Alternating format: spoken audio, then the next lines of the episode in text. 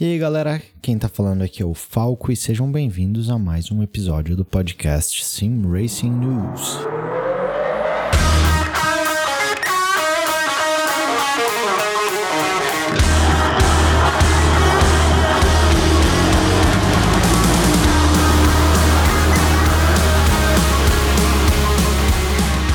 E o episódio de hoje vai ser um pouquinho diferente. Eu fui convidado pelo Wendel Parra para participar de uma entrevista com o Renan Azeredo. O Renan foi um dos vencedores do Porsche Sports Carreira Cup Brasil, uh, evento aí que contou com três etapas e foi organizado no segundo semestre uh, desse ano de 2019. E a premiação para esse campeonato foi simplesmente sensacional. Tanto o Jeff Giassi, que foi o campeão, quanto o Renan Azeredo, que foi o segundo colocado, tiveram a oportunidade de andar com um Porsche GT3 Cup em Interlagos. Uh, essa premiação foi oferecida pela Porsche Império GT3 Cup e uh, eles tiveram todo o suporte lá no autódromo, contando com instrutores uh, que são pilotos profissionais, análise de telemetria e tudo mais. Uh, então, poxa, uh, vamos lá e vamos curtir aí o que foi essa entrevista. Na verdade, vamos curtir o que foram os principais pontos dessa entrevista, uh, porque nós ficamos mais de três horas em um bate-papo. Então, eu tô lançando aqui, na verdade, as perguntas, as principais perguntas que eu fiz para o Renan.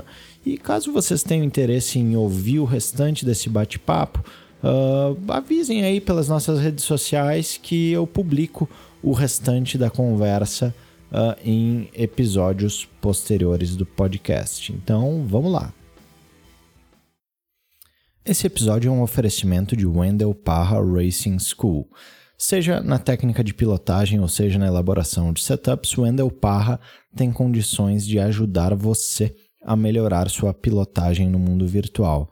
Ficou curioso? Manda um WhatsApp lá pro Parra no 1799792 1779 e agenda uma aula com ele. Tenho certeza que você vai curtir. Bom, vamos começar. Boa noite, pessoal. Obrigado por vocês estarem aqui.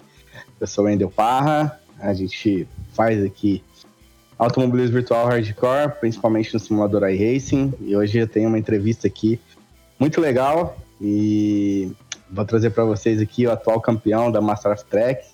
Acho que eu encho um pouco o peito para falar atual campeão da Master of Track, porque eu sei o quanto é difícil ganhar esse campeonato. É o pai que tem dois, tá, Ana? e uh, ah, para acompanhar a gente aqui e dar uma força, o Luciano Falkowski, que é o Falco, do canal é, Sim Racing News, né? Que traz o um podcast pra gente aí, que a gente tanto gosta.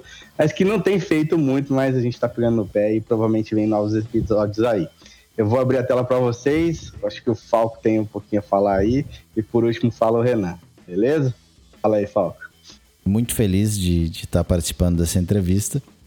Uh, o podcast ele não morreu, ele continua ativo.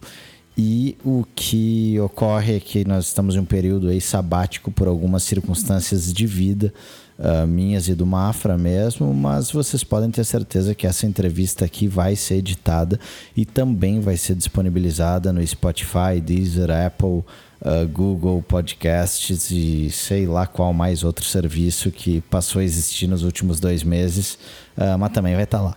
Então, para quem aí curte ouvir no trânsito, uh, vai ter oportunidade de, de, de curtir esse bate-papo por essa mídia também aí, graças à autorização aí do Parra para nós podermos subir isso aí. Então já fica aqui de antemão uh, o agradecimento aí a ti, Parra.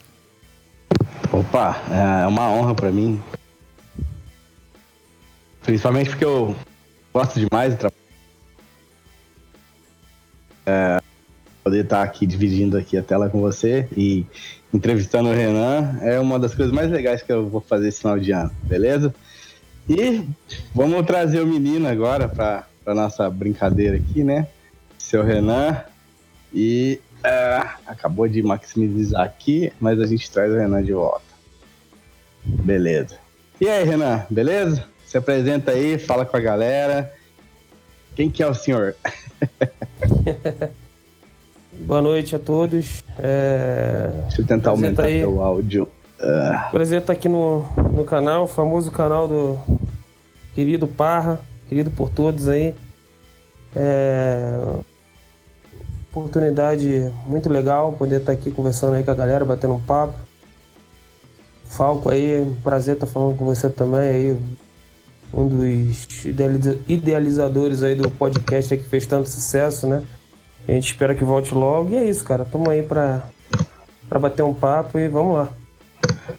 Não, beleza. Falco, você quer começar com as perguntas aí? Você já tá mais preparado? Pô, cara, eu fiz um, eu, eu fiz um pré-roteiro de entrevista aí, porque acho que quando a gente segue uh, um modo meio linear, a coisa até flui melhor.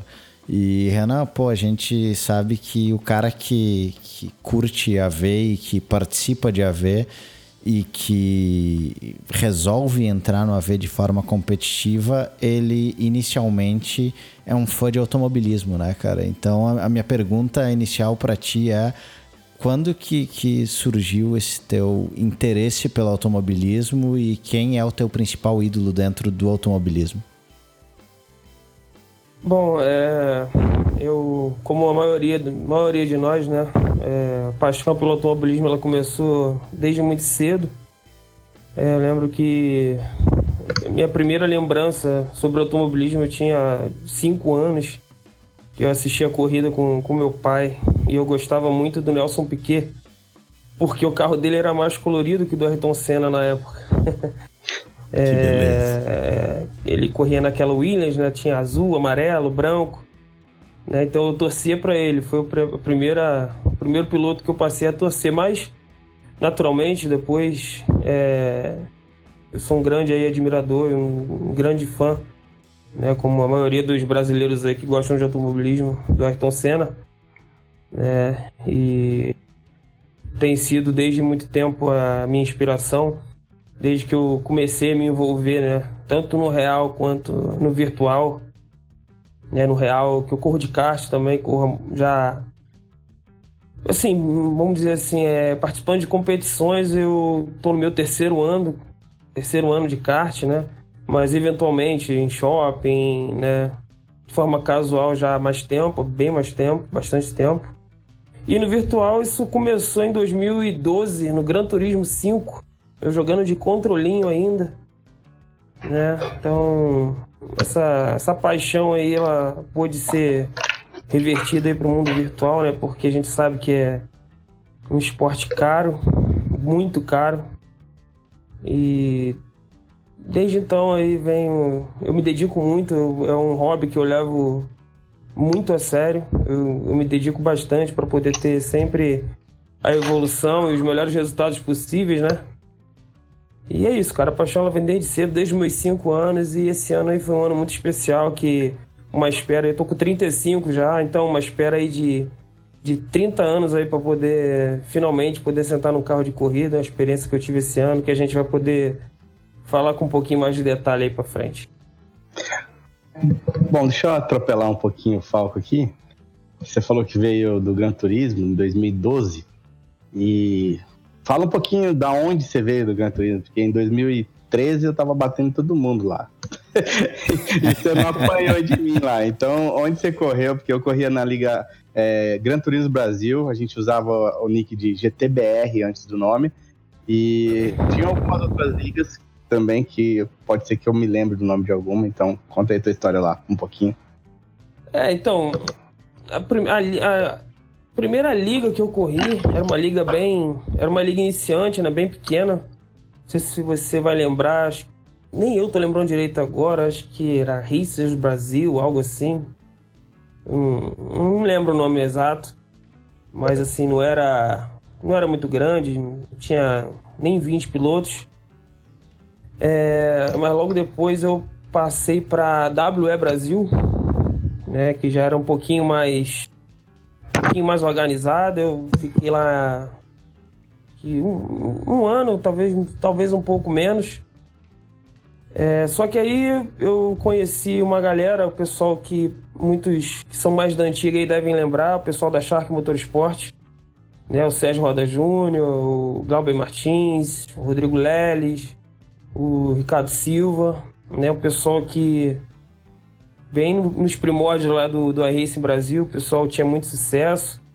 Era assim, uma das equipes a, serem, a ser batidas né, na época. Eu acabei me aproximando deles, eles me convenceram a vir para o iRacing. Em 2013, final de 2013, eu abandonei, né? O...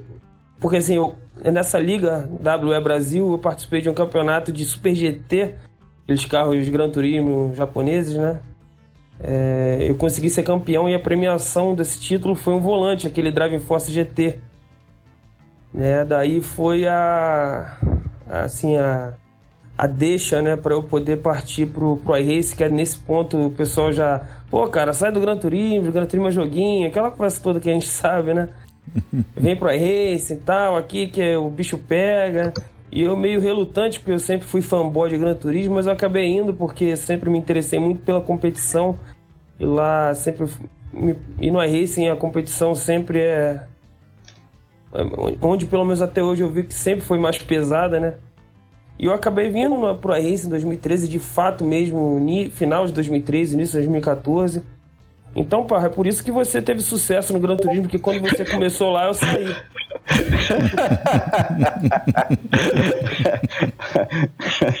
Não, provável, provável. Bom, qual era o nick que você usava? Era Renan mesmo? É, porque, como você é fã do Senna, eu lembro que tinha um nick de um é, cara, cara assim, Red então... King Senna. É, era... isso. É. Talvez nesse momento seja o momento que o pessoal vai dar um pouco de risada aí.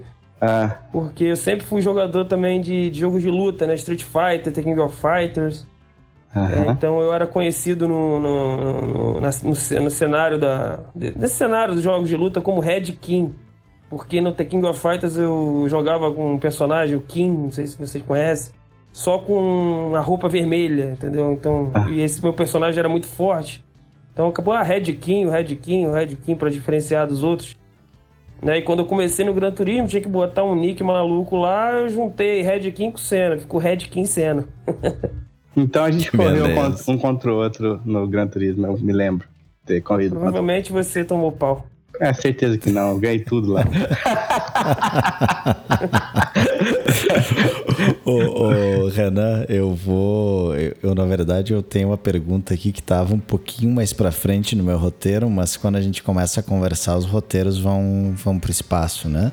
Uh, tu mencionou que, que veio pro, pro iRacing uh, sendo puxado pelo pessoal da Shark, né? E conheço todos eles também, pô, equipe fortíssima, né? E eu trago aqui uh, uma pergunta que o Mafra deixou para fazer para ti e eu acho que é, é, uma, é uma dúvida que talvez muitos dos caras que estão ouvindo, assistindo ou vão ainda assistir essa entrevista podem ter. Uh, o Mafra ele, ele pergunta aqui, uh, cara, como que foi a tua evolução desde a época da Shark até agora. Uh, já que tu deu um salto de nível, né? De, desde a Shark para agora. O, o que que tu fez, cara? E se é que teve alguma coisa específica que tu considera diretamente responsável por esse salto de qualidade que tu tiveste? É, bom, assim, não tem, não tem muita mágica, né? O pessoal costuma achar que às vezes é, existe algum macete, alguma coisa de setup milagroso, essas coisas assim. Mas só tem uma receita, cara. A receita é dedicação, é treino. Entendeu? Claro que algumas pessoas têm uma curva de aprendizado um pouco mais rápida que outras, né? E assim, mas existe também uma coisa muito importante que não é só treinar, na verdade, né? É saber treinar, treinar certo. Né? E por muito tempo eu treinei, eu sempre fui muito dedicado, mas eu eu sempre, eu sempre soube que eu tinha um potencial muito grande, mas faltava alguma coisa para eu dar esse up, né? Se a gente for falar de iRating, eu sempre fiquei naquela faixa ali de 3 pontos alguma coisa, 4 pontos alguma coisa. Eu sabia que eu tinha condição de estar tá muito mais alto que isso, mas eu não, não sei porquê. Não enxergava. Eu não conseguia passar disso, né? Eu achava que era por equipamento, porque até dois anos atrás eu ainda estava de Driving Force GT. É... Mas assim, eu nunca desisti, eu fui sempre, né, forçando, forçando a barra. Eu acho que uma coisa que contribuiu muito para um. Que assim, o meu maior salto de, de, de, de assim, uma evolução maior ela ocorreu de um ano, um ano e meio para cá, que coincide com o tempo que eu mudei de equipe e entrei na Positive. Né, lá eu tive, passei a ter contatos com, com pessoas muito experientes, pessoas muito competentes, com, com sucesso dentro do AV. É... E eu passei a enxergar as coisas um pouquinho diferentes, né? Porque a gente acha que para ter sucesso, seja no automobilismo virtual ou no real, basta você ser rápido. Eu sempre fui rápido, mas se você ser rápido, você não tiver consistência, você não tiver cabeça, não adianta nada, né? A gente tem exemplos no real aí, mais conhecido e mais folclórico aí seria talvez o pastor Maldonado. O cara era mais malucamente rápido, mas não entregava resultado.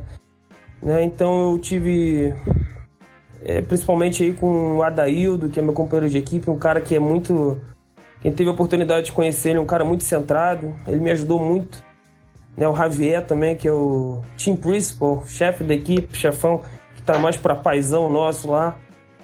É, então foram muitas conversas, eu também tive a humildade para poder. Que é difícil, né, cara? Você sente que você tem o potencial, que você tem o desempenho, mas o resultado não vem, então é natural você ter algum, alguma resistência, né, para você entender que às vezes é bom você dar um passo atrás para poder dar dois à frente, você saber segurar, né, para poder, né, poder ter o bom resultado um pouco mais à frente. Então foi difícil mas com muita insistência, ajuda de todo mundo, é, eu consegui nesse de um ano, um ano e meio para cá. Eu lembro que eu entrei na Positive com 4 mil de iRating e há um mês atrás eu atingi meu máximo, que foi 7.100. Então foi um ganho muito grande. Eu não, não ganhei, passei a ganhar corridas loucamente para poder chegar nesse nível. Eu não participei também de, de, de campeonatos fracos no, no oficial para poder subir a rating. Basicamente, esse rating todo que eu ganhei foi basicamente na INSA. Quem corre de GTE lá sabe quanto é difícil, as corridas são muito complicadas. É, mas foi tendo cabeça, cara. É, as corridas de soft alto, é saber onde você tá, saber os seus limites. Né? Eu corro num G29, então é, tem cara que tá num nível acima, até porque a gente compete muitas vezes com uma garotada de 18, 19, 20 anos que não sabe, tem. Não faz mais nada da vida. Tem a responsabilidade de, de estudo, chega em casa, tá de bobeira. No nosso caso, a maioria de nós aqui, pelo menos nós três aqui, tenho certeza que não é o caso. Então, assim, o tempo que, que sobra, a gente tem que saber ali treinar o necessário, treinar o certo. Então, assim, foi, foi muito esforço, mas também eu tive, eu tive muita ajuda para poder ter essa, essa evolução e com certeza foi saber entender essa coisa de você poder dar um passo, um passo atrás para poder dar dois, dois à frente, saber usar a cabeça e foi até um, um dos motivos que me fez ser campeão ontem na mote, né, a regularidade, sabe? Então isso foi muito importante para mim. Bom. Show de bola. E, e, só, só complementando, para perdão, uh, mas essa questão aí da positive que tu comentou, uh, que foi quando veio esse teu ganho de qualidade maior. Tu acha que essa proximidade, talvez, com um grupo maior de pilotos extremamente rápidos e competentes todos, provavelmente, na questão de análise de setup, de passar uma impressão de pista, de conseguir, ou seja, analisar uma tocada, seja trazer uma telemetria diferente para tu enxergar onde tu estava perdendo tempo, onde o cara está perdendo tempo. Uh, tu, tu acha que isso talvez pode ser uma coisa que, que teve capacidade de impulsionar e de acelerar esse teu desenvolvimento? Sim, sim, claro. É... Como eu disse, nós temos é, muitos pilotos competentes na, na Positive. É, ao contrário do que muitos podem pensar, é a questão de ah, tá numa equipe gringa porque Positive é uma equipe espanhola. Muitos podem pensar que nós, a gente tem um pacote de setup milagroso E isso está muito longe da, da verdade. Todo mundo trabalha muito. É todo mundo, principalmente na, nas, nos campeonatos que são por equipe, né? Todo mundo trabalha em conjunto. Todo mundo dá feedback, todo mundo tenta desenvolver o carro de acordo com, né, que é que é melhor para a equipe no caso desses eventos especiais, né? Mas não tem, assim, não tem nenhuma nenhum pulo do gato. O pulo do gato é muita determinação, você tá rodeado de pessoas competentes, você acaba sendo influenciado por aquele meio, né? Acaba aprendendo automaticamente com as pessoas que, que fazem as coisas certas na hora certa. Mas não tem segredo, cara. Não tem segredo. Até porque essa coisa de setup, por exemplo, quando eu faço os setups e compartilho, quase ninguém usa. Que ninguém gosta dos meus setups, que são muito traseiros. Os caras falam que eu, que eu guio o carro como se fosse uma lancha.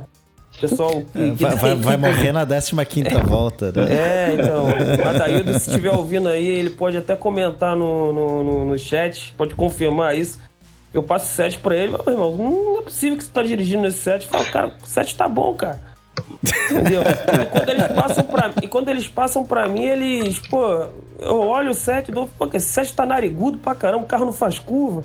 Preso pra caramba, é exatamente. Pô, entendeu? Pô. A gente tem, assim, mas é, é, muito trabalho, cara. É muito, eu aprendi muito com o setup com a Adaildo. A é muito, um cara muito bom no setup.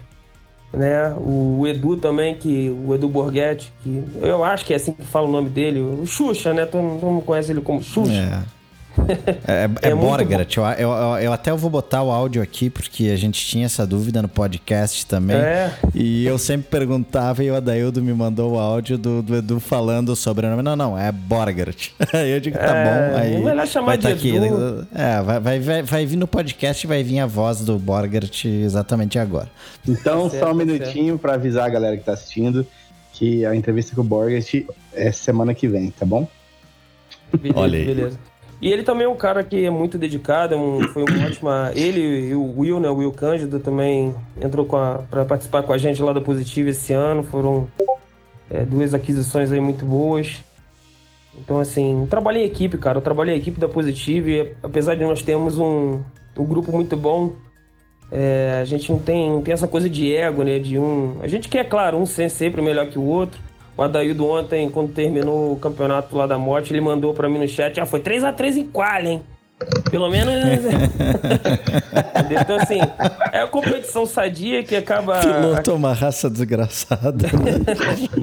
assim, isso ajuda, né? Um acaba empurrando o outro para poder melhorar.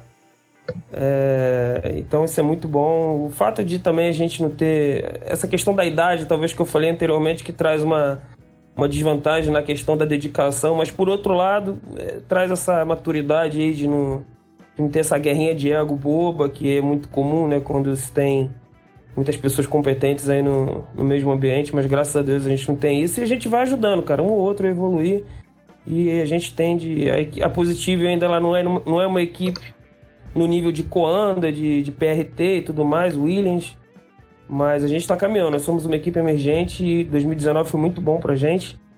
E 2020 tende a ser ainda melhor. Aqui em nível regional a gente praticamente ganhou tudo que a gente disputou, né? Em nível internacional, a nossa equipe de rallycross conseguiu vitórias no, no, no Campeonato Mundial no oficial da Race, né? Então assim, é uma, nós somos uma equipe que está em constante crescimento e 2020 tende a ser ainda, tende a ser ainda melhor para a gente. Parra, manda brasa, velho. Bom, a... senão, senão eu vou tomar conta. Não, deixa eu né? aproveitar, então, tava lendo os comentários ali. Tem um colaborador nosso, Zé Carlos, perguntou pro Renan qual carro que você mais gostou de pilotar ou que você gosta de pilotar na iRacing? Pô, cara, é uma boa pergunta. É difícil dizer um só. Eu teria que dizer dois, que são os meus preferidos. Que é a McLaren GT3 e o Ford GT, o GT, né? Se bem que esse Porsche 911 GT3 Cup também cresceu muito no meu coração, então eu teria que dizer esses três carros aí. O Porsche 911 GT3 Cup, o McLaren GT3, né, o carro que tem nome de máquina de fax, MP4C, MP412C GT3. e o Ford GT, que é um carro absolutamente fantástico carro baixinho, largo, um barulho sensacional. Eu diria que são os meus três carros favoritos aí. Mas na verdade, assim, eu gosto de carro que tá me dando resultado. Carro que é rápido eu gosto. Mas se fosse por prazer de pilotar, seriam esses três aí. Ah, bom. Bom, a McLaren aí, no caso, só prazer de pilotar, né? Porque a tua não anda nada, a minha que anda. É, vou, vou compartilhar. Vou ter que compartilhar os pedidos de setup. Pô, Renan, me dá dica aí, pelo amor de Deus. Não, do Ford GTE, vou, vou, confessar aqui que pedi o setup pro Renan. Quero ver se eu dou uma voltinha com esse carro agora nessa temporada. E ele anda muito de Ford GTE, mas de McLaren, né? Mas, mas, mas, mas, vocês falarem de prazer em McLaren, meu Deus cara, do céu, cara. É, é uma, é uma coisa horrível, carro Sério, horrível. É maravilhoso. Não é, não é top, Renan? É carro que é tem que ser foda pra guiar, velho, né? Qualquer um que anda de lá. Eu gosto de carro que não precisa virar muito volante, ele faz com bem que faz curva sozinho, sacou? Então ele tem, esse, ele tem esse perfil, eu gosto de. Gosto bastante da McLaren, a frente dele é baixinha você parece que tá num, quase, quase no chão ali, é muito legal. Comparação a, a BMW, pelo amor de Deus, parece que você tá guiando a Kombi, pelo amor de Deus, cruz credo. É, não, não, a BMW é uma desgraça. A BMW é uma desgraça é. com muita força. Eu peguei muita raiva força. dela e, nossa senhora, não, não tem não tem condições a, a BMW, não. Agora só, de, deixa eu ver que eu vi no chat ali, parra, que foi o Cris, cara. O Cris. Foi o Cris? Não, não foi o Cris. Quem foi que perguntou do equipamento do Renan? Porque era ele falou antes. Foi o Cris, sim. Uh, então aí um, um né, ao, aos animais de teta aí que podem estar tá assistindo agora, né, mas principalmente ao Cris. Mas o Cris perguntou se tu tava de Logitech, cara, e eu, e eu dentro do podcast a gente teve um episódio onde a gente conversou aí com com o Mogara, com o Bruno, com o Aritan e diversos caras aí que, que foram carteiras pretas ali, uh, perguntando sobre os equipamentos, né? Que tipo de equipamento que eles usavam, uh, qual a percepção que, que eles tinham em relação à importância do equipamento na performance deles e se, tiv se tiveram a oportunidade de testar algum equipamento high-end uh, qual a opinião deles sobre isso. Uh, então, poxa, eu, eu, sei que tu teve a oportunidade de testar o equipamento do Barônio em Interlagos, né? E agora, pô, enfim, se puder, se puder falar aí sobre o equipamento que tu usa e um pouquinho aí sobre, sobre como que tu enxerga que ele, que ele afeta o teu desempenho, acho que, que a galera ia curtir.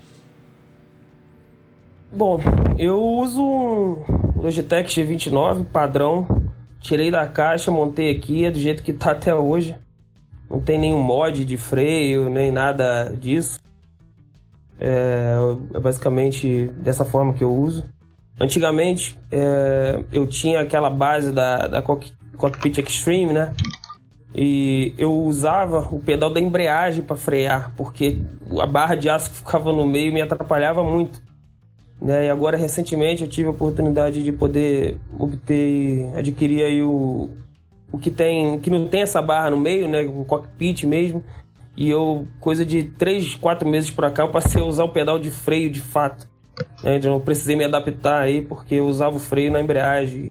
A diferença foi, foi, foi bem grande aí. Brutal, cara. né? Brutal, brutal. Da água pro vinho. Mas foi assim, uma. Foi, uma, foi bem melhor, eu diria, né? É, sobre equipamento, assim, eu não. Eu nunca competi com outro equipamento que não fosse um da Logitech. Eu tinha um G27 usado antes, peguei esse G29 novo esse ano.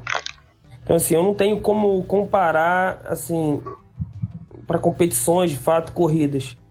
Em esse performance ano, mesmo, né? É, em performance. Esse ano eu tive a oportunidade, agora, duas semanas atrás, que o Barone levou o equipamento dele todo lá para para Interlagos, ele montou lá para gente, né? E eu tive a oportunidade de finalmente testar um Fanatec, esse Direct Drive que todo mundo fala, que eu não tinha nem noção como, de como era a sensação. E assim, é, foi brutal, cara, brutal.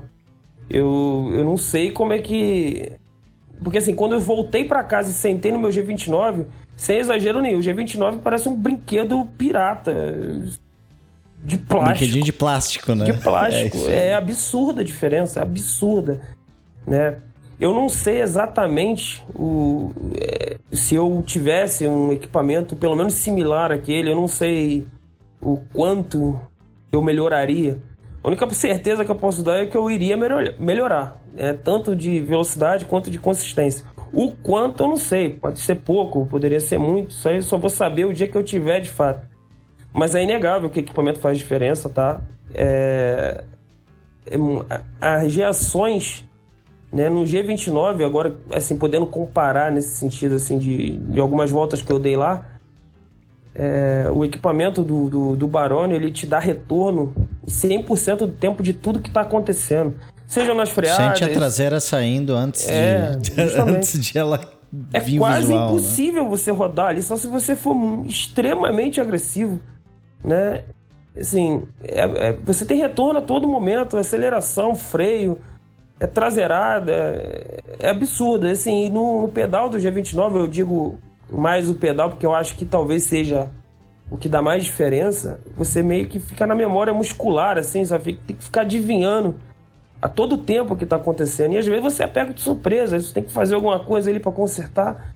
Né? O, o, volante também dá, dá diferença, porque você sente o peso maior, o peso mais correto, né? E assim, eu sentei no equipamento do Barônio meia hora depois que eu tinha acabado de dar as 12 voltas que eu dei lá no Porsche Interlagos, assim. E, e é, é, impressionante o quanto é similar. É impressionante, é quase, é quase perfeito. Só não posso dizer que é perfeito, porque ali no, no, no do Barone eu não tava com 50 graus, 60 graus de temperatura ao meu redor, né? Não tinha vento, não tinha essas coisas, mas é impressionante o quanto é parecido, né? Fica, fica só o aviso aqui pro Barone. O Barone, os, as plataformas de motion que tu vender depois que a galera ouvir esse comentário do Renan, tu não esquece de enviar a comissão pro Renan, tá? Porque depois dessa aqui, pô, né? Mas assim, eu não tô nem eu não tô tentando fazer jabá pro, pro Barone, não. Mas quem, quem testou, zoando, quem testou pode, pode confirmar isso. E foi muito bom, assim, porque foi um espaço de tempo muito curto, que eu, eu pulei do carro, veio o Neto me chamando, Renan, o Barone montou lá, tal, vamos lá. Eu fui lá, sentei, foi absurdamente similar, assim, a propósito, eu botei um segundo no tempo do Neto, só para deixar... Desculpa. só pra, só pra, né? Pô, foi mal, só sem querer só sem querer. É... Um segundo, um segundo, ah, tá. Deixa, deixa, só pra quebrar, deixa eu perguntar, ah, na configuração do Barone lá, é, você pilotou o Porsche GT3 Cup, né? Ou você Sim. pilotou o 911 GTE lá? Sim, não, foi exatamente o mesmo carro, em ah, Interlagos ah, tá. também. Porque... E absurda, absurda. E o iRacing também, falar do iRacing também é absurdo o, o trabalho que o iRacing faz no, no escaneamento das pistas, cara, é, é absurdamente. É igual, não dá nem para falar assim diferente. A única diferença que tá são as zebras, né? Porque o, o iRacing ele tá com a cabeção de 2012, 2013 de Interlagos, que as, que as zebras eram mais mais fundas, né? Agora tem aquelas lombadas, estão um pouquinho diferentes. Mas tirando isso, as linhas, os bumps do asfalto, é, é igual, igual, é absurdo, é absurdo. O trabalho que a Racing faz nesse escaneamento de pista. Quem, quem tá em outro simulador aí tá perdendo tempo. E, assim, uh, uh, na verdade o, o, Porsche Cup aí tem force feedback mais leve, né, no volante. Porque eu, eu pilotei no outro dia o o da GTE, o Porsche GTE, né? E eu achei um pouco mais pesado do que eu uso aqui. Uh, eu, eu, tipo, falei, cara, acho que em casa eu usaria mais leve. O que, que você sentiu em relação ao carro? Para virar o carro, é pesado quanto tava lá no simulador? Provavelmente o que você sentiu de peso do simulador é menos do que eu senti, porque tem uma diferença bem grande aí do, do peso do volante do GTE pro Cup, né? Mas o que, que você achou disso? A comparação da força que você fez para virar no carro e a força que você fez para virar lá no simulador do Barone? É, cara, para virar, na verdade, o, do, do, você comparar o G29 com o Real e o, e o, e o do Barônio, né, o volante mais pesado, o volante assim, mais pesado, mas isso não é elogio, o mais pesado é o G29. O carro real e o volante do, do, do, do, do Barone, eles não são pesados, eles são eles são assim, são na medida. Como é que eu posso dizer? Eles dão um retorno do que realmente está acontecendo. O volante dia 29 ele é pesado o tempo todo. Sabe? Ele não. Até quando não é para ser pesado, ele é. Entendeu? O, as reações do carro real, elas parecem assustadoras, mas elas não são assustadoras. O carro é muito na mão. O carro, eu lembro que quando eu desci do pit, primeiro minha preocupação foi não deixar o carro morrer, né? Os caras explicaram pra gente, você deve lembrar, a questão da embreagem.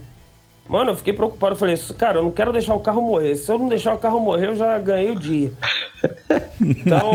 a gente fica morrendo de medo de passar vergonha, cara. Eu pensava é, exatamente a mesma coisa, mim, né? Ah, mas eu não vou afogar essa porra aí, velho. Eu não vou. Não, cara, cara, eu fiquei com o pé na embreagem. Eu saí do box, eu fiquei com o pé na embreagem quase na saída do pit pra ter certeza que o carro ia morrer.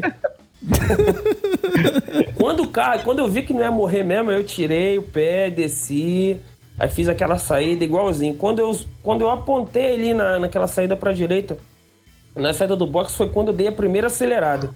E antes de dar a primeira acelerada, eu não sabia o que eu ia achar ainda, entendeu? Quando eu dei a primeira acelerada, que eu pisei mesmo, eu tive aquele baque, mas foi, não foi um baque que eu, em, em algum momento eu achei que não seria algo que eu não pudesse fazer. Foi exatamente o contrário. Eu falei, pô, peraí, eu consigo fazer isso aqui, cara. Na freada foi a mesma coisa. A freada é o, é mais diferente de tudo, porque uma leve, uma leve, uma leve pisada no freio, seu corpo ele é catapultado para frente, entendeu? Se não tivesse o cinto, ia engolir o volante. Entendeu? É, mas assim, não é nada. O carro ele não tem nada de, de, de grosseiro, de, de, absurdo. Ele, pelo contrário, ele é muito na mão, ele dá ele dá, ele te avisa tudo que vai fazer, sabe? E é muito similar ao, ao, ao questão do ao equipamento do, do, do Barone, né? Quer dizer, você não tem surpresa. Você, claro, se você estiver tentando ali andar no limite, sempre, claro, tem uma surpresa e outra, mas quando você tem surpresas, o carro te avisa e você consegue trazer o carro de volta. Eu dei uma traseirada violenta na saída da junção, consegui trazer o carro de volta. Entendeu? Se fosse aquilo no meu volante aqui no G29, eu tava lá 4x, entendeu?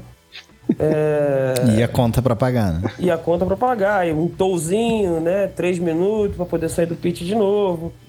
Então, assim, é, o real, um, um, diferente do que muita gente pensa e que eu pensava também, ele não tem essa brutalidade absurda, entendeu?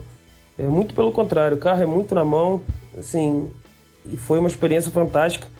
E eu só pude ir bem, pessoal, alguns devem saber, porque a gente conseguiu um ótimo resultado, tanto eu quanto o Jeff. A gente só conseguiu esse resultado muito bom graças ao feedback que a gente tem do iRace, entendeu? Porque eu nunca havia guiado um carro de corrida na minha vida, nunca havia entrado numa pista de corrida na minha vida, só em pista de kart.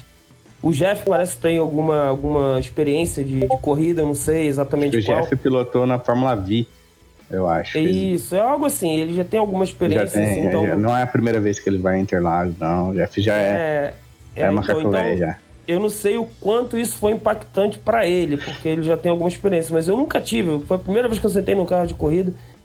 Então, assim, eu fiquei. Eu fiquei. Eu, eu sabia que eu tinha condição de ir bem, mas não logo. achava que se eu tivesse tempo e tal, eu poderia. Nossa, mas logo de cara é, assim, foi, foi uma surpresa muito, muito, muito, muito grande e eu fiquei muito feliz com o meu desempenho lá. Ô Renan, na, na, ali na análise da telemetria, você perdeu no primeiro setor pro Jeff, né? E ganhou no miolo inteiro. Foi isso? É, assim, é, nossos estilos eles são, bem diferentes, né? Na telemetria, o, o engenheiro lá explicou pra gente. Basicamente, assim, eu eu freava um pouco depois, né, por, mas por frear um pouco depois, eu acabava tendo que ajeitar o carro mais durante a curva. Então o Jeff ele era sempre é um pouco mais rápido que eu na, na, na entrada né, de curva. Por mais, por mais, que eu freasse depois, né, eu estava freando um pouco além do que eu deveria e para isso eu elevava mais a temperatura do pneu, né, tinha que trabalhar mais o volante, então ele conseguia entrar na curva melhor do que eu mas ele não aproveitava tanto a, essa, entrada boa dele. Ele acabava, ele, pelo que o cara falou, ele acelerava mais quando o carro estava mais reto. Acelerava um pouquinho antes. Então, basicamente, ele ganhava na entrada e eu recuperava na saída. Entendeu? Isso fez com que ele fosse dois décimos mais rápido que eu na da reta de chegada até a parcial ali, acho que depois do Laranjinha.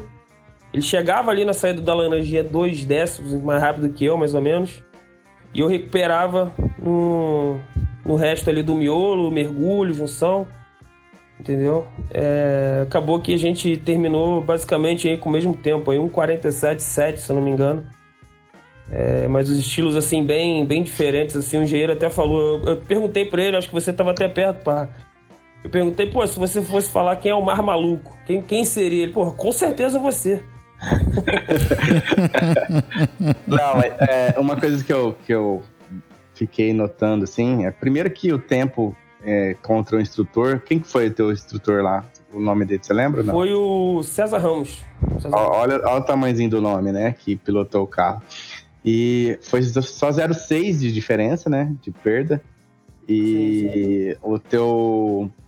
Eu não lembro se foi o teu ou do Jeff que o Laranjinha é, veio todo acima, assim, todo melhor e só é, errou no cara, final.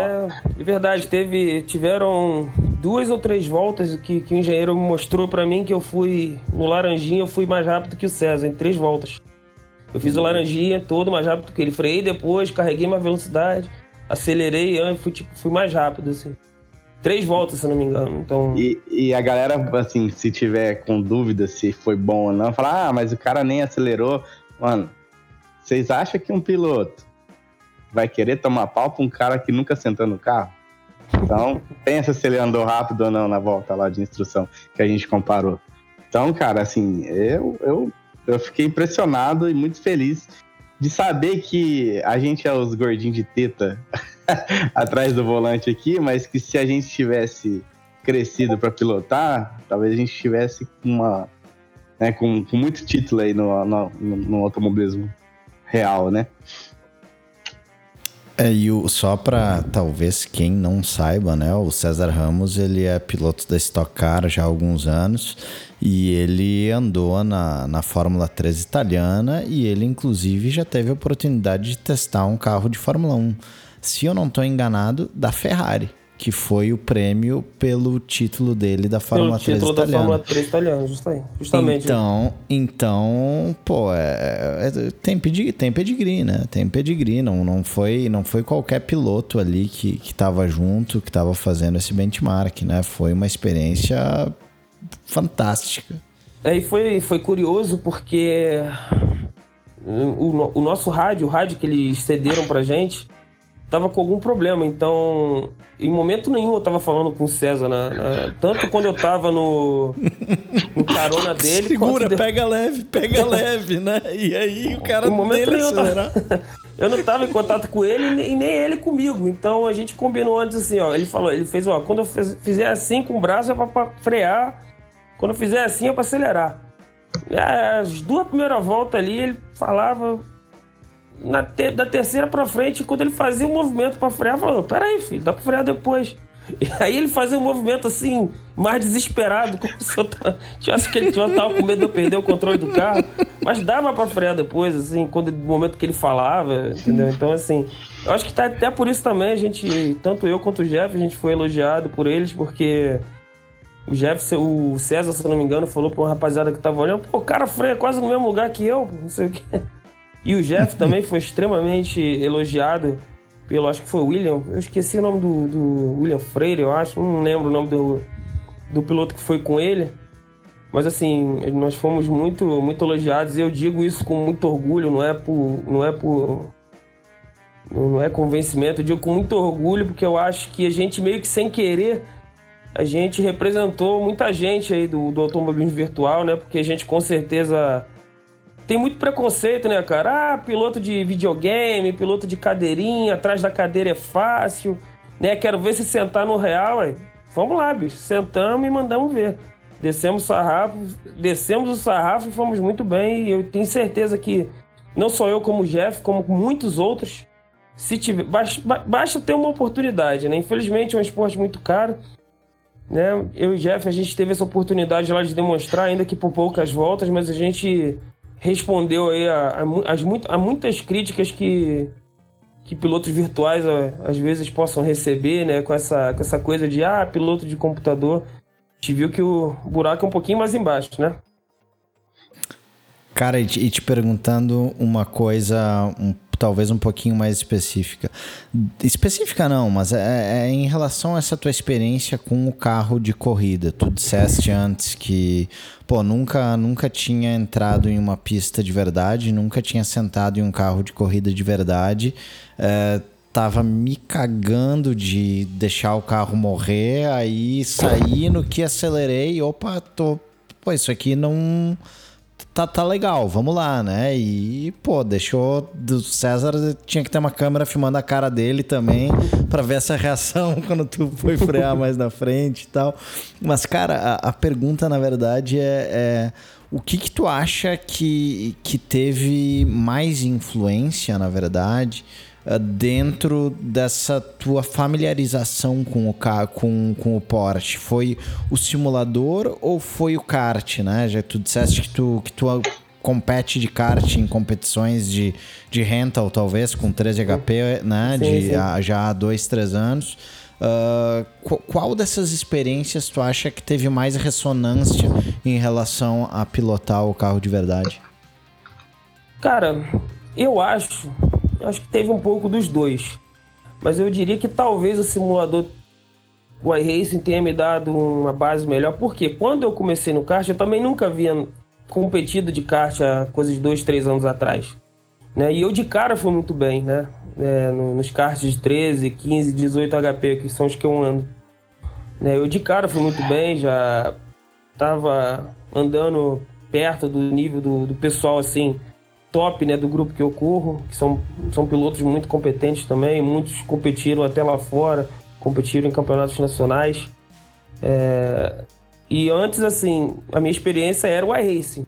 E eu lembro que quando eu comecei a andar de kart, o campeonato que eu, que eu andava era o Skip Barber. Então, é um carrinho que tem algumas coisas muito similares com, com kart rental, não, de 13, 15, 18. Então, muitas das coisas que eu usava no, no, no skip, algumas das técnicas, eu, eu vi que funciona, assim, claro, respeitando as suas. as suas. É, proporções? De, proporções, né? Mas é basicamente. Foi basicamente uma transferência, cara, que eu fiz de simulador pro kart. E a transferência que eu fiz de simulador mais kart pro real. Entendeu? A transferência foi. O que você precisa fazer para ser rápido no real é justamente é exatamente a mesma coisa que você precisa fazer para ser rápido no virtual, é frear no lugar certo, é contornar de forma mais limpa possível, tentar acelerar o quanto antes. Entendeu? As coisas que você precisa fazer são, são exatamente as mesmas. A diferença é que no real você tem lá o golpe da temperatura, da, da força G, mas como eu disse, essa diferença existe, mas não é, não é um baque gigante, pelo menos para mim, né? Pode ser que para outras pessoas seja diferente, seja até melhor, mas para mim não foi um baque que eu em momento nenhum achei que eu não podia, não poderia lidar com a temperatura ou com a força G. Muito pelo contrário, eu me senti muito confortável, meio que vesti o carro, parecia que eu estava em casa, eu queria sair, entendeu? Antes eu tava, você falou que tá me cagando, tá me cagando literalmente, eu fui ao banheiro quatro vezes antes de entrar no carro. eu imagino, pô, tá louco. Porra, tava muito nervoso, mas quando tu entra e liga, você, parece que você tá no, tá no teu habitat, tá ligado? Por mais que eu nunca tivesse andado no carro, eu não tava me sentindo um, um estranho, sabe? É, são, muito, são muitos anos já competindo no, no, no virtual e, no, e algum tempo no real, no, no kart, né? Então aquilo ali é como se fosse uma coisa, uma, uma, outra categoria. Existe o virtual, existe o kart, existe o. E existe o Porsche para mim. É como se fosse mais uma, uma categoria que, com as suas diferenças, você precisou é, buscar adaptação. E graças a Deus eu, eu sempre consegui me adaptar rápido e pude aproveitar o máximo aí na, no dia lá. Na verdade, eu saí até um pouco chateado, porque eu saí com o sentimento que eu poderia ir mais rápido, mas pelo menos deu para deu pra causar uma boa impressão aí para todo e, mundo. E a rodada? Como foi? A rodada foi linda, cara. Foi uns 360 maravilhoso. Peraí, peraí, peraí, peraí. Eu, eu, eu, eu, acho que esse é, um, esse é um tema aí que nem todo mundo tá sabendo o que aconteceu, né? Pô, fale, fale eu mais sobre isso. Mundo, Só que tava pô, lá, né, pô? Agora aqui tem 60 é. pessoas ouvindo. Conta pra nós. Então, então eu, o tempo, né? O, o tempo que tal dos seis décimos só que, que eu consegui alcançar do, do César já foi na minha quarta volta entendeu? Então eu já estava extremamente confiante, entendeu? Nessa, na quinta volta ele já estava desesperado, pedindo para né, eu, eu, ele falar para eu frear, ele fazer um movimento assim, cara, acho que, sei lá, mas acho que ele achou que ia morrer. É, então eu já estava, sabe, o Barreto, ele tava tirando foto, ele tava ali na saída do S do Senna. Ele falou que eu passava ali para a segunda perna do S do Senna como os carros da categoria mesmo, comendo a zebra ali. Eu tava igual, bicho.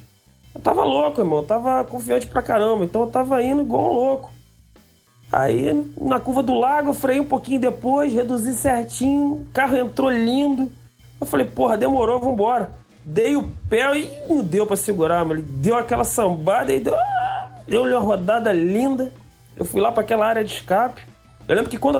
Olha, o carro é tão tranquilo que eu lembro que quando eu tava rodando, eu lembrei do que o cara falou lá na, na instrução, assim, porventura rodar, pé no freio e na embreagem junto. Eu lembro que quando eu tava rodando, eu lembrei disso.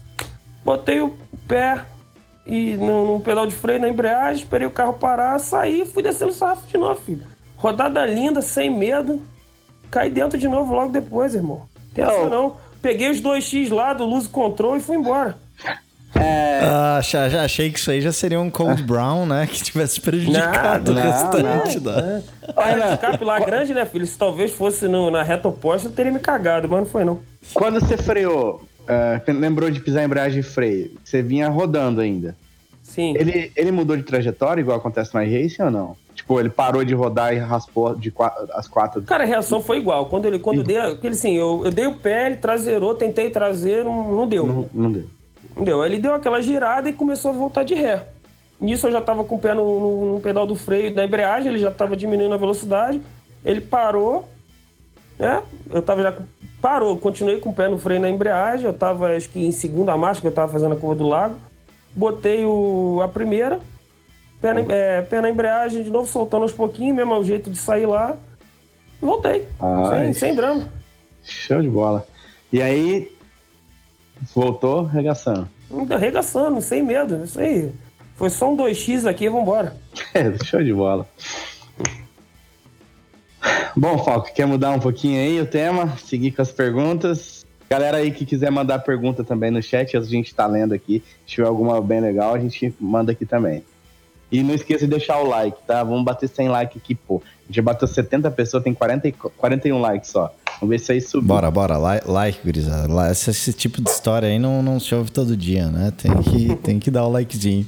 Mas, cara, uma outra coisa que aconteceu ali, e daqui a pouco a galera vai querer saber mais sobre o carro, né? Mas uh, foi a situação de vocês receberem a premiação, né? Uh, no pódio de Interlagos.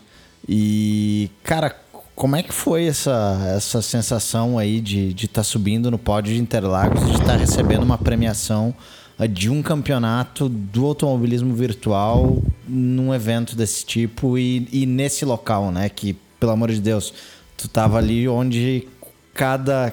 onde os nossos ídolos, né, já estiveram.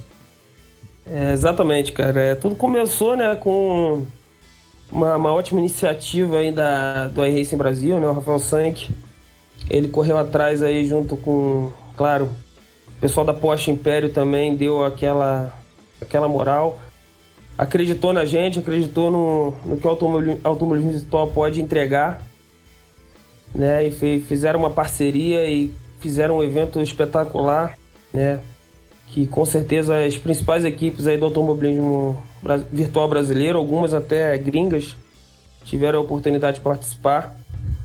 É, os principais pilotos estavam presentes, né? E acho que só o Parra que não, que ele ficou com medo. É... Brincadeira, Parra. Sei que você tinha faculdade. É... E assim, foi um evento muito, muito, muito complicado. Eu lembro que quando saiu a notícia, né, e o que estava em jogo nessa né, premiação, eu imediatamente chamei lá o Adaildo, meu companheiro de equipe, falei, cara, ele tava até afastado, eu falei, pode voltar, pode tirar aí pedaleira da. tirar a poeira da pedaleira, vambora, a gente tem que andar nisso aí, vamos ganhar essa parada aí. E aí começou um trabalho, uma dedicação aí, diariamente a gente andando, diariamente a gente. Eu não tinha, não tinha set para desenvolver, que o set era fixo, né? Então aí foi afinando mesmo a tocada, né? Pelo nosso equipamento um pouco um pouco aquém da competição, a gente tem que cobrir isso aí com um esforço dobrado, né, para poder andar no mesmo ritmo da rapaziada, a galera muito rápida, muito consistente. Então a gente correu atrás, a gente treinou, teve uma corrida treino, a gente ah, uma corrida né, de classificação, numa classificatória, a gente ganhou a classificatória, né? E depois da corrida real, deu tudo certo, nós tivemos uma estratégia fantástica, um pace muito bom, a gente conseguiu sabe, uma vitória assim, muito, muito, muito importante, muito especial, tanto para mim quanto para Daído e para a equipe. Né? Talvez aí uma das maiores, se não foi uma, o maior evento de automobilismo virtual aqui no Brasil.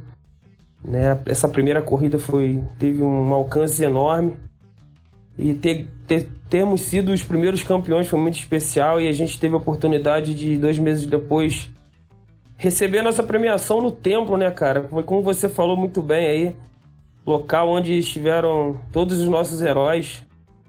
É, e parecia, assim, parecia mentira, cara. Até dias antes de acontecer, parecia que era, era um conto de fadas ainda. E. Poder... alguém é ligado naquela trollada, né? Não, não, é, tu falei, tá não, zoando, né? É, Pode zoeira, ficar em não, casa, não, Fica aí, a gente vai mandar a medalhinha para você, sossega o faixa aí.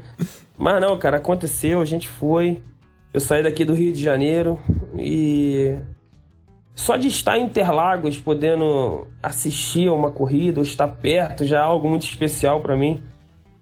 E tá lá dentro dos boxes e no pódio, assim, é, para mim foi algo surreal, cara. Assim, é, realmente tem sido um ano muito, muito especial para mim que nesse hobby que eu levo tanto a sério, que só não chamo de profissão porque eu não ganho dinheiro nenhum com isso, mas a dedicação e o carinho que eu, que eu como eu trato a ver aquele dia foi só para coroar e tantos anos aí de, de, de, de, esforço, porque é algo que eu, que eu amo fazer. E poder estar lá junto com, com a Daildo, poder receber o prêmio no lugar mais alto do pódio, foi algo assim, sabe? É, não dá, não dá para falar, cara. Quem teve lá pode, pode falar aí como foi, é uma coisa assim bizarra. É, e... Demais, Cadê o troféu? Cadê o troféu? Tá ali, cara. Vai lá tá, pegar tá... a porra. Ou vai derrubar o celular todo? Não, não, vai não. Peraí, aqui. Vou ó, mostrar aí. Com os outros aqui, olha lá. Aí. Aqui tem os daí... troféus aqui do, do kart, alguns. Ah, mostra, mostra pra gente os do AV aí. É o da Fórmula Retro, da Racing Brasil, tá tudo aí? Mas tem que achar, tá aqui. Isso aqui. Aí. Não, esse aqui não é da Fórmula Retro, não. Cadê da Fórmula Retro? Cara, cadê? Será que o Sank me mandou? Que ele sempre atrasa esses troféus, né? Ah, esse aqui mesmo. É esse pequenininho aí. É, não sei se dá pra ler aí, mas esse aqui bem agora, bem bonito. É, aham. É, bem bonito. E... Entendeu? Esse aqui é o da Porsche. Aqui já é mais... Esse mais é... tesudão, né? Esse é bruto, hein? Caraca, mano, muito lindo. Isso aí. Boa. Parabéns, né? Show de bola. Ó, eu acho que a resposta já foi dada, daí eu tô perguntando para você qual foi uh, o teu momento auge desse ano aí no AV e qual a tua melhor corrida aí, o soft, o grid que você mais ficou feliz ali de ter corrido, de ter vencido, sei lá. Teu auge no AV foi, foi a Porsche 300? São Paulo?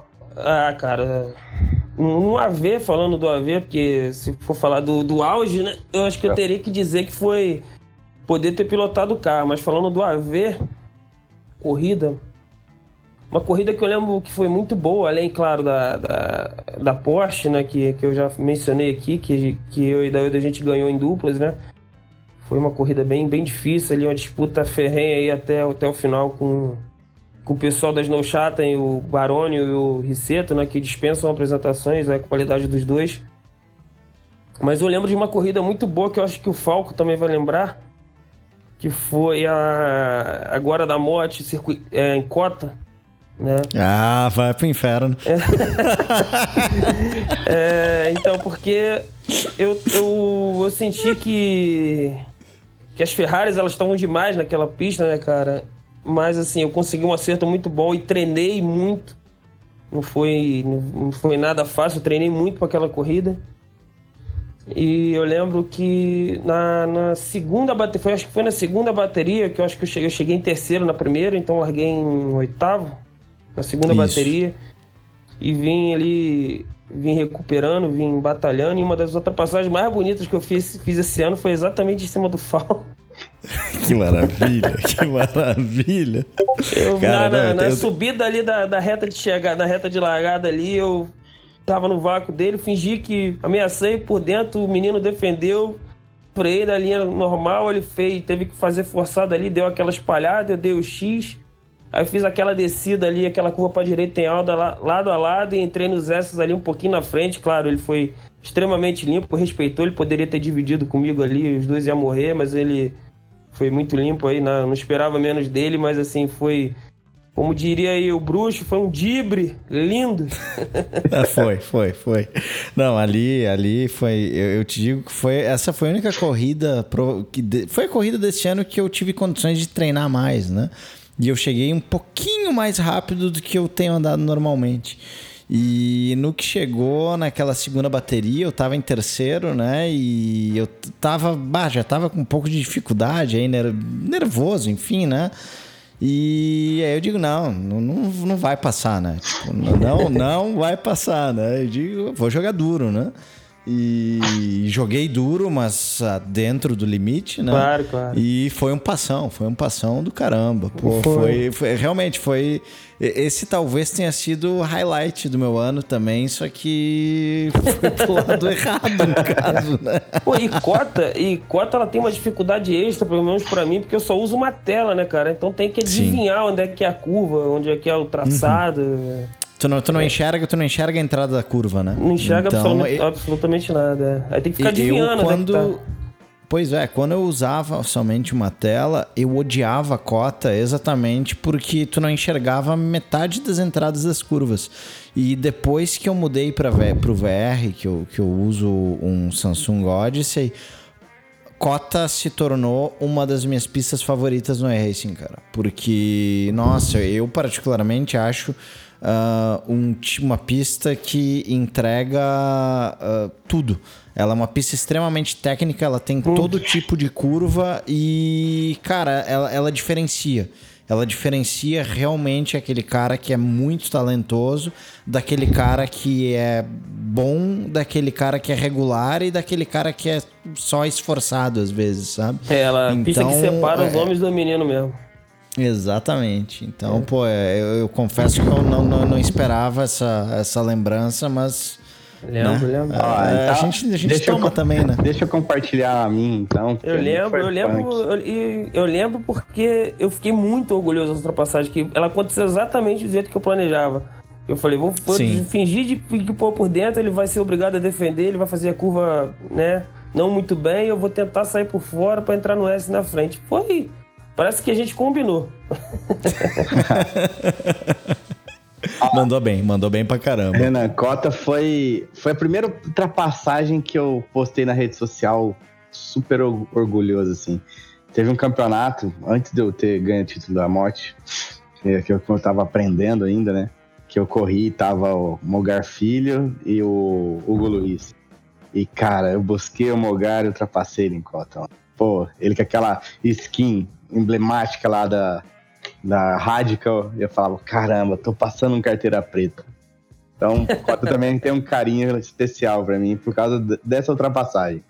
Poder é, ter o Mogar, ultrapassado ele é um o Mogar. Cara que ele tem, o Mogar ele é um cara que ele tem o poder de saber os ventos, né, cara? Porque eu lembro muito bem que quando ele deu uma errada numa corrida em Suzuka, ele falou, não, porque veio um vento noroeste da curva de Aí por isso que eu rodei, eu falei, porra, bicho, de onde esse cara tá vendo isso? Ah, o Mogar é punk. É, é, né? É, excepcional. Pô, eu fui companheiro de equipe do Mogar quando ele entrou no Mundial de Pilotos lá em 2012. E ele é um cara, conheço ele desde 2005, acho, da época de LFS.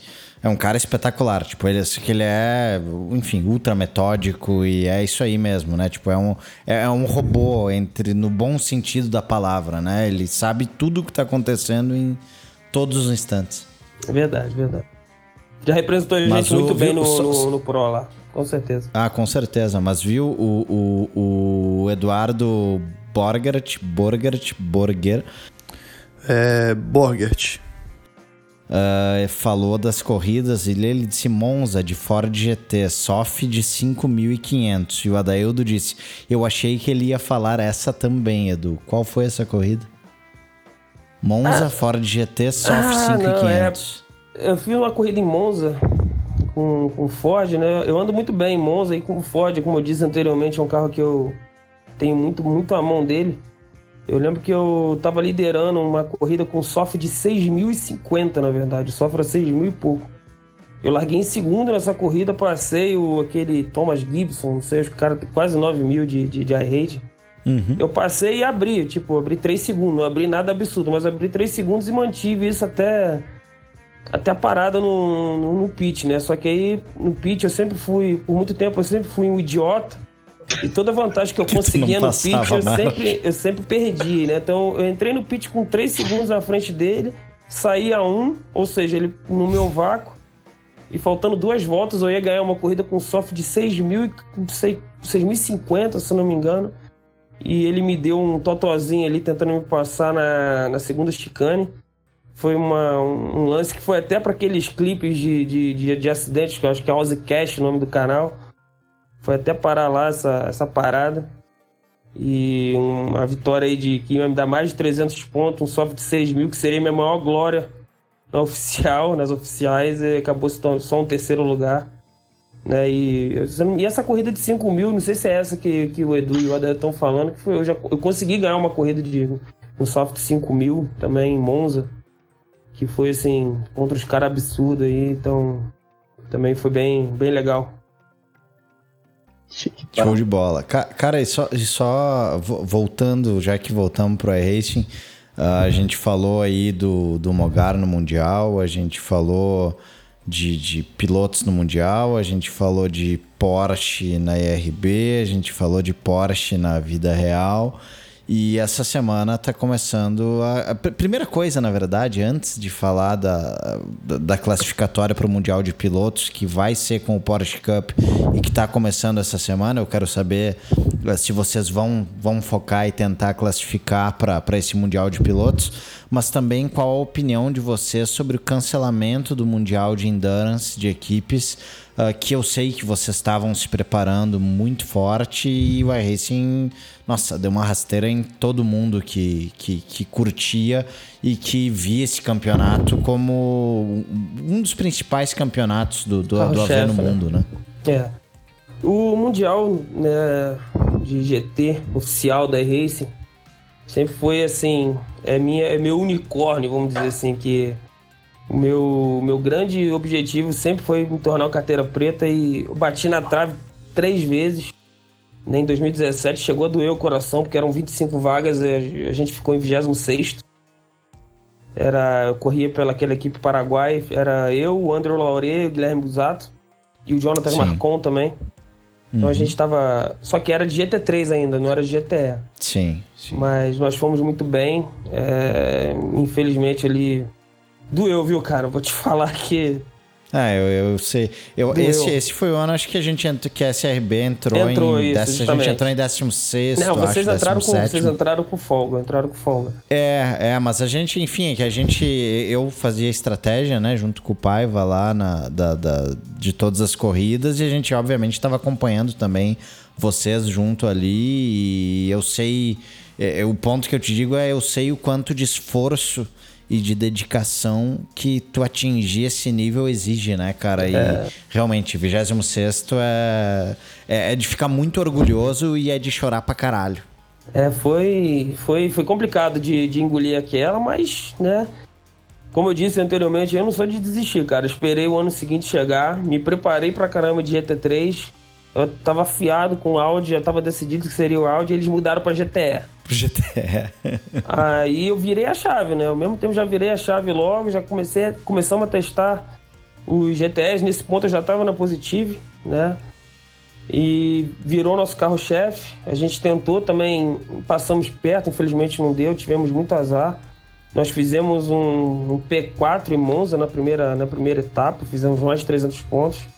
Ficamos até a quarta etapa ali entre os 20, nem, ficamos nem entre os 25, ficamos entre os 20, a gente estava bem confiante. Só que faltando duas corridas ali, a etapa de Moteg e a, etapa, e a última etapa de Interlagos. Essa de Interlagos que até me, me causou um, um banimento do, do fórum público, porque o que um piloto japonês lá, um, que era carteira preta, né, o Kazuki Omishima, Ele aprontou uma lá né? que, que assim, eu, não, eu, eu saí do meu ser, eu não consegui me segurar. Né? Ele, o cara, a gente tava em. A gente precisava de um top 10 para poder ir para a última etapa com folga em Nürburgring. Nós estávamos em sexto, chegando no quinto. Então a gente ainda com mais folga ainda para a última etapa.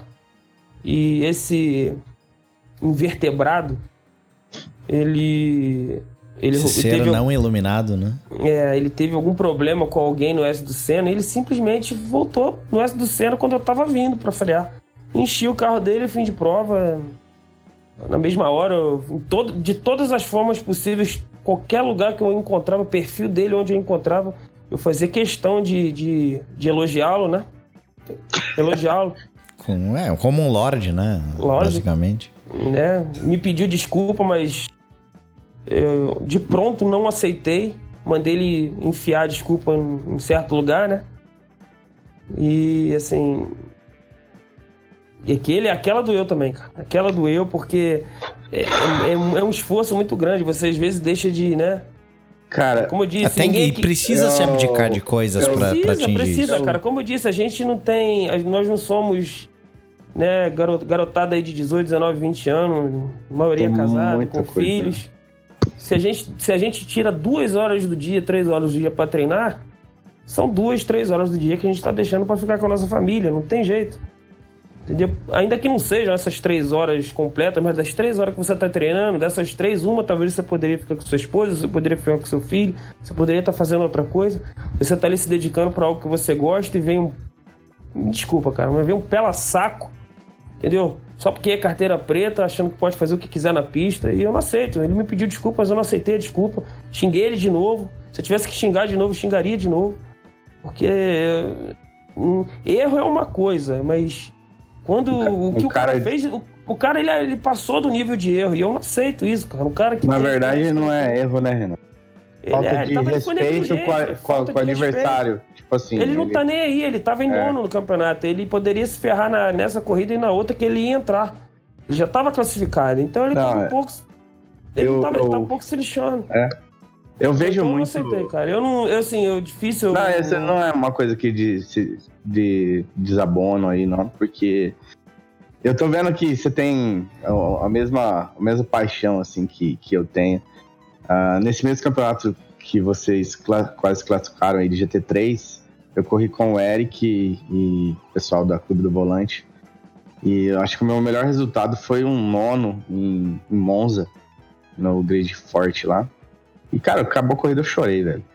Entendeu? Tipo assim, era uma realização muito grande. Eu imagino o quanto não doeu para você saber que, cara, aquele acidente tirou a carteira de preço de vocês, né, velho? Tirou, então, tirou.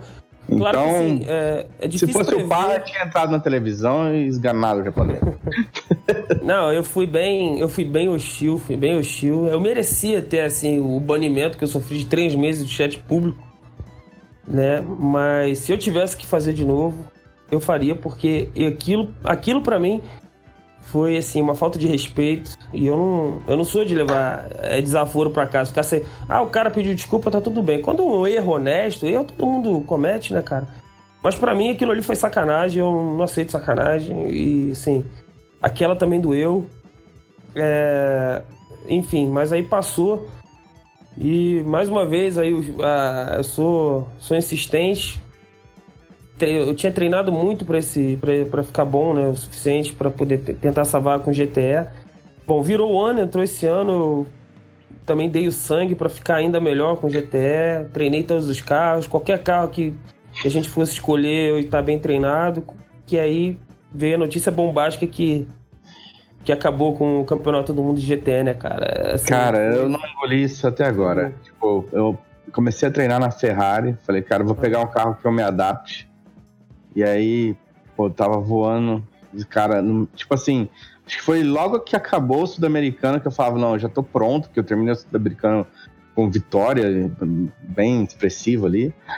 E aí o cara falou, não, não vai ter mais. Eu falei, ah, mano, não é possível.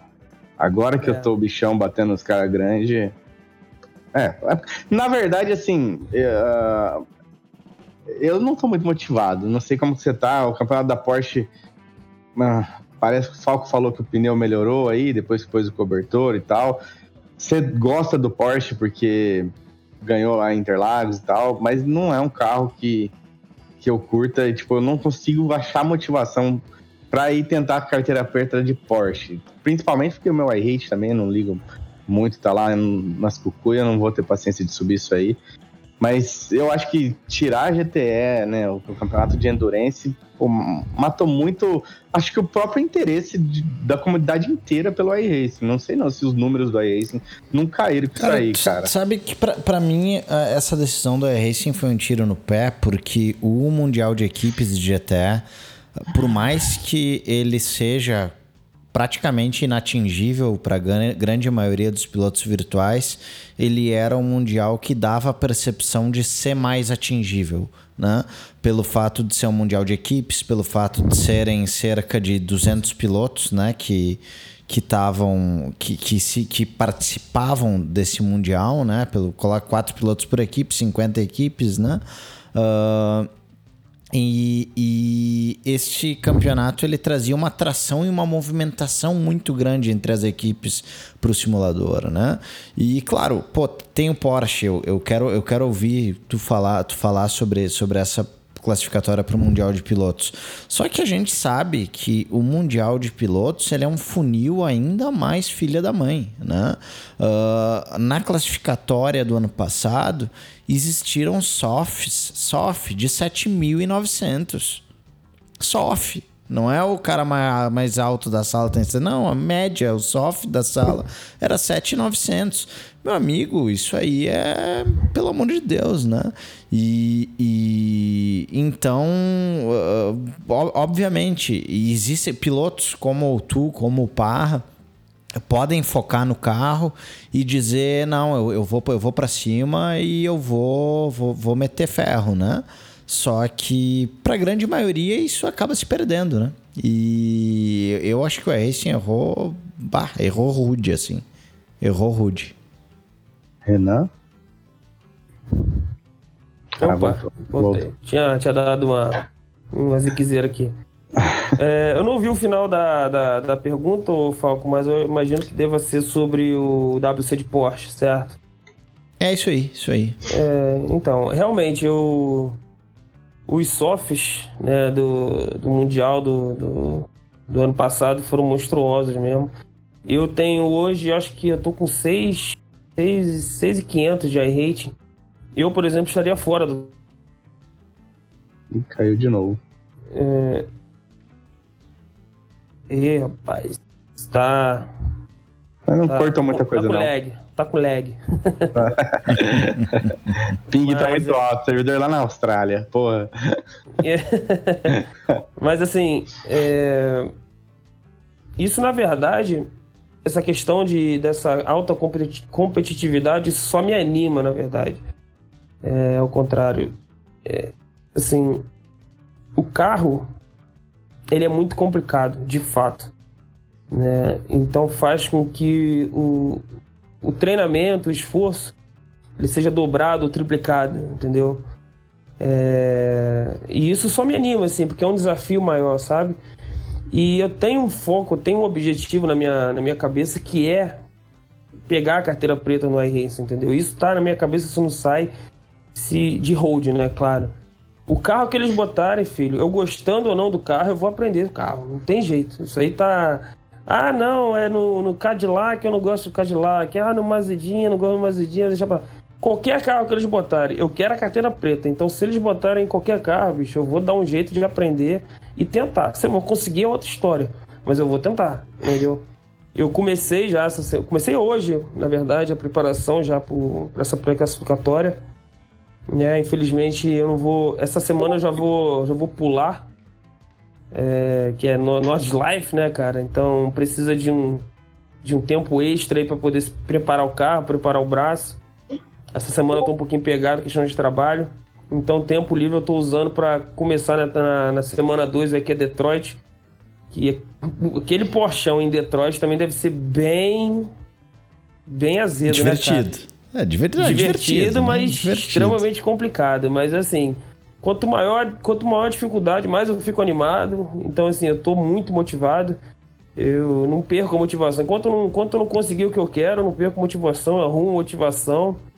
E eu tô mais motivado do que nunca para tentar aí essa carteira preta com o Porchão agora. Nós temos na, na Positive. O Edu ainda não está confirmado se ele vai tentar, ele está pensando de acordo com a disponibilidade dele. É, nós temos Deixa a... de ser fresco aí, Edu, e manda brasa. É, isso Bom, aí. Tá muito rápido. Mas é, tá. Pode perder a oportunidade. Lá... Né? Tá no auge da carreira dele, vai, vai jogar fora. É, não, eu vou, vou, vou convencer ele, vou convencer ele. Vou, vou, e tô começando também o processo de convencimento. Vou começar hoje o processo de convencimento em cima do Adaildo e do Will também. Né, porque na Positiva estamos só eu, o Glenn, que é um norueguês, que também corre no Real, muito bom. E o Jake Burton, que é um, um aí, né? um AIS aí no, nos V8 australianos. É. é. muito bom, ele teve até na, na competição lá que teve recentemente, foi transmitida ao vivo aí lá, lá na Austrália. Extremamente competente, ele foi meu companheiro de equipe ano passado, que a gente bateu na trave aí no, no Mundial de GTE. Então, assim, mas eu vou tentar trazer mais esses dois, esses três aí pra, pra gente tentar, porque a gente tem condição, cara. Por mais que, por mais difícil que seja, a gente sabe aí. Com, com certeza. Com, com trabalho, com, com esforço, a gente consegue, cara. Cedo ou tarde a gente, a gente consegue. Renan, uh, deixa eu mudar um pouquinho o rumo da conversa. É... Atualmente, assim, quando você pega o carro e vai treinar, como que como você se prepara? Como que é o teu desenvolvimento? Assim, você tem você só põe o carro na pista, vai rodando e as coisas vão vindo? Ou você tem uma forma de treinar? Você tem algum aplicativo de telemetria? Você. Enfim, o que, que você faz? Ou você, você não usa nada? Explica aí pra gente, tem alguma coisa nova pra gente. É, bom, a Positive, ela tem ela dá uma ela tem uma estrutura muito boa, né? Nós temos dois engenheiros que que estão sempre disponíveis aí para ajudar a gente com setup, olhando telemetria, olhando Motex, essas coisas todas. Mas assim, como eu no meu caso específico, como o meu, o meu tempo para treinar ali não é muito longo, eu não uso nada disso, eu acabo não usando dessas dessas vantagens que a equipe tem. Eu já até usei, mas quando ano passado para pré-classificatória, né, tinha um engenheiro que estava todo dia com a gente. Esse ano tá um pouquinho menos. Eu também tô, acabo buscando menos a ajuda dele por falta de tempo mesmo. O tempo não tá tão. Então eu acabo usando o tempo que eu tenho para treinar do, do, meu próprio jeito, que eu acho que é. Acabo me adaptando melhor. Não, não, tem, não tem muito segredo, é botar o carro na pista com o tanque cheio e tentar. Primeiro, a, primeiro a consistência, entendeu? A gente tem a gente tem um, um, tempo base, um tempo referência né, que a gente usa como parâmetro aí, que é normalmente aqui. Eu acho que todo mundo faz isso, pelo menos a maioria, que é o VRS lá, né? Então a gente Sim. transfere o clima exato lá do tempo, que normalmente são caras muito bons que fazem. Né? A gente tenta primeiro fazer uma consistência ali, ver quanto a gente consegue chegar próximo desse tempo achou a consistência, depois tenta fazer diversas voltas cada vez mais rápido, né? E uma vez que a gente acha que tá, tá com a mão do carro, tenta chegar no tempo exato ou bater o tempo da VRS, entendeu? Pelo menos esse é o jeito que eu faço e uma parte aí da galera que treina comigo faz. Né? O Adaildo, ele, é o Adaildo e o Edu, eles são dois caras mais, é, mais meticulosos, eles gostam mais da parte é, dos detalhes ali, coisa do Motec, da telemetria. Eu, na verdade, eu só não uso também porque eu não sei. Eu, você abrir o Motec na minha frente, eu não vou nem saber o que está aparecendo ali. Telemetria eu até entendo um pouco, mas eu acabo tendo pouco tempo, canalizando volta a volta, onde eu tenho que melhorar. Então, então é mais no feeling mesmo, entendeu? Na, no, no instinto.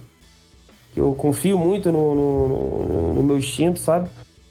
E, tentando melhorar dessa forma, entendeu? Ver, entrar em servidores onde tenham pilotos né, que possam dar esse, esse, esse, retorno. Você, a gente sabe quem é bom, quem não é. Entendeu? A gente acaba se comparando e, e assim vai, cara. E sempre treinando, eu pelo menos eu sempre treino com, com, com tanque cheio. Você dificilmente vai ver um servidor andando com tanque vazio. Entendeu? Acerto de quali meu normalmente ele não é não é, muito é a última coisa, Não né? é muito mexido, é, é a última coisa. Acertei o carro para corrida, aí eu dou um tapa aqui ali para o carro quali. O que eu acho que, que, que não acaba sendo uma desvantagem, porque o carro, o acerto de quali, ele não tem que ser só uma adaptação do acerto de corrida com menos tanque, ele tem que ser um acerto totalmente diferente. Só que entre se dedicar para fazer um acerto de quali e acerto de corrida, eu prefiro o, o, acerto de corrida porque é o mais importante, né? É a corrida. Então, aí é, você adaptar um setup de quali para um de corrida eu acho mais complicado e o risco acaba sendo maior. Porque é, no é. início eu fazia assim, sabe? No início eu fazia assim, mudei.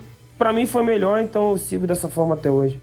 Na verdade, como a gente já costuma andar um pouco rápido, uh, quando a gente chega no nosso bom ali de corrida, vai ser já um quali bom quando você tira o tanque, né? E como a gente não tem tempo, acaba não fazendo os dois. Né? Eu, quando tô em competição lá em Brasil, ou alguma coisa que eu quero ganhar, aí eu perco assim, tipo, eu começo meu treino fazendo de tanque cheio, para eu ter uma base de, de, né, de balanço do carro, e aí, quando tá bom, aí eu falo, não, aqui meu, meu set de race já tá do, jeito que eu quero.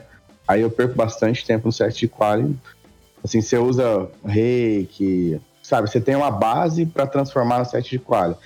Dá bastante resultado, né? Quando eu tô competindo, sempre tô lá largando entre os três primeiros ali.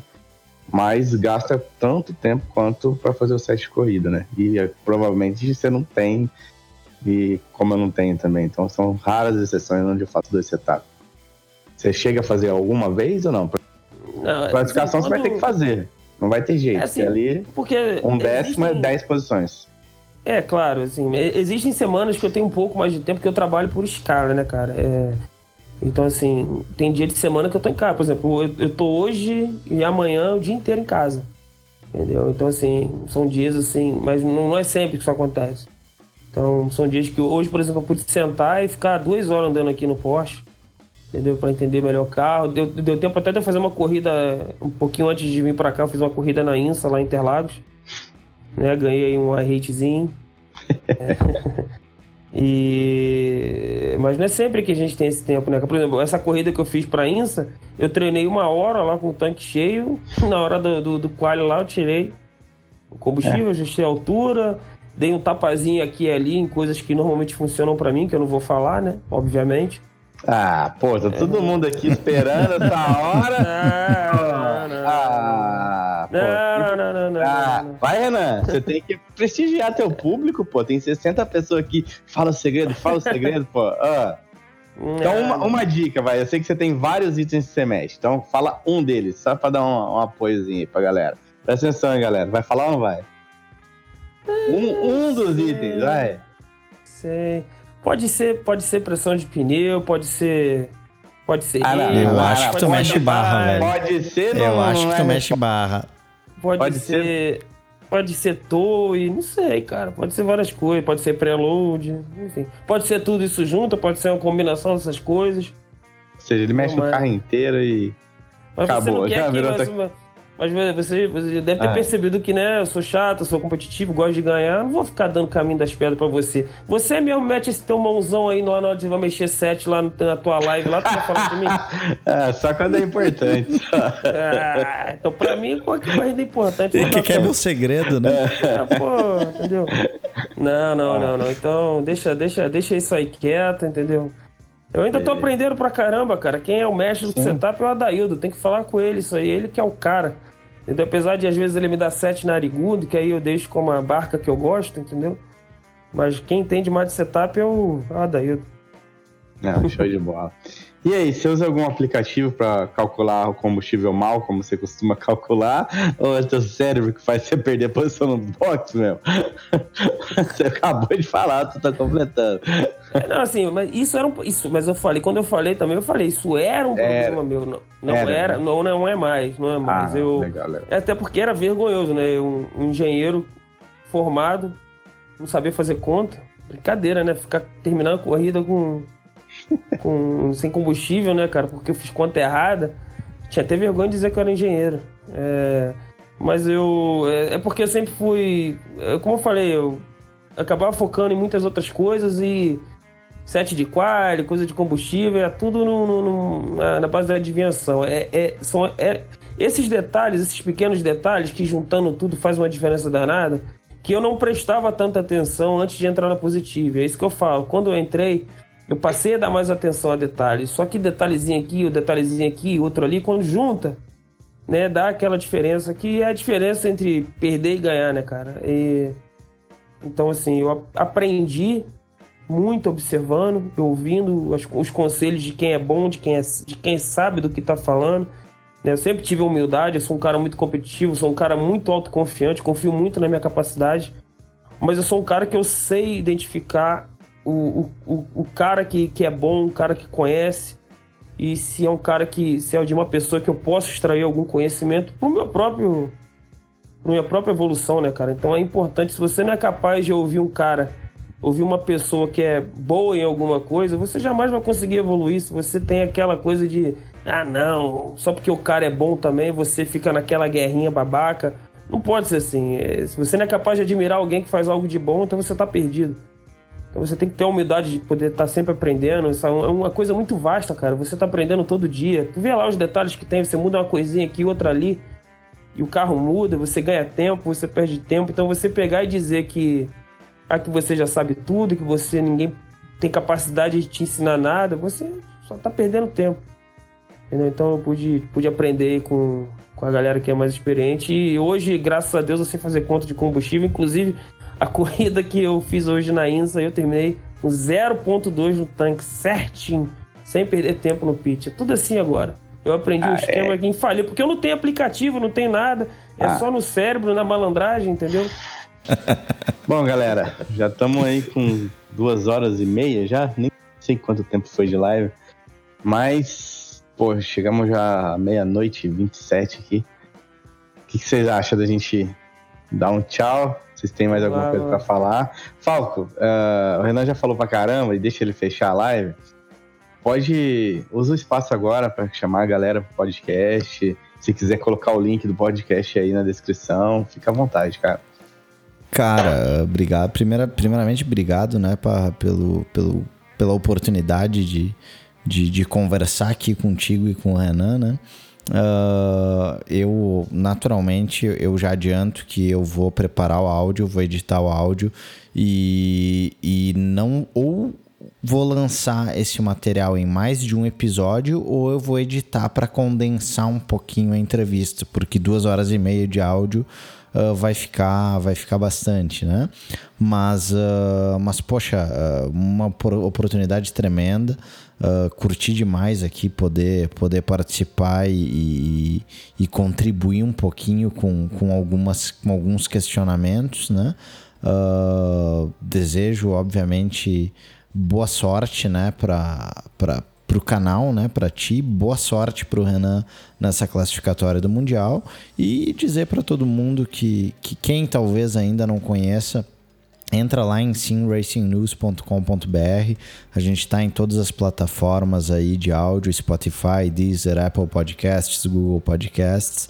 Uh, eu e o Felipe Mafra, que é outro macaco velho aí de automobilismo virtual, uh, temos esse trabalho onde a gente fala exclusivamente de automobilismo virtual, fala de hardware para automobilismo virtual, conversa com diversas pessoas e, pô, uh, ficaria honrado aí se, se alguém que não conhece o nosso trabalho pudesse conhecer hoje e, e que goste dele também, né? Então, novamente, meu muito obrigado aí para ti e, e, e pro Renan e, no, e boa sorte para vocês e, pô, Ana, quero quero ver tu brigando por essa carteira preta porque tem condição e tem que incomodar os caras lá sim, velho. Valeu, valeu, valeu, valeu Falco aí pelas palavras, Parra aí pela, pela oportunidade. Parra sabe que eu fui sempre um dos grandes incentivadores, sempre dei força para ele prosseguir no canal, porque eu, eu gosto muito aí do trabalho dele, é um cara do bem. Isso é o mais importante, né, cara? Você ser uma pessoa do bem que sempre faz as coisas aí sem querendo crescer sem passar por cima de ninguém. Isso é muito importante e raro, infelizmente, mas tem sido raro hoje em dia. Então eu te felicito aí pelo canal, desejo todo sucesso, mantenha ele firme, ele só tende a crescer. Você é um cara bom no que faz, confia no teu instinto e não deixa as críticas, né? Porque eu te falei, quanto mais visibilidade, mais suscetível às críticas, mais gente quer ver você falhar Entendeu? Então não dá um gostinho para essas pessoas, não, cara. Você é bom no que faz, então mantém isso aí. E recomendo muito o podcast aí do, do, do, do Falco. Eu não, não, perdi nenhum episódio. Todos que, que, que, que tiveram lá, eu, sempre quando eu tava fazendo alguma coisa aqui, lavando louça, arrumando quarto, qualquer coisa, deixava rolar e ficava ouvindo. Sabe, o pessoal que entende muito, sabe do que tá falando, então eu recomendo. A gente estava precisando disso. Então, sei que aí as circunstâncias da vida que ele mencionou deixou teve um hiato aí, mas eu espero que volte.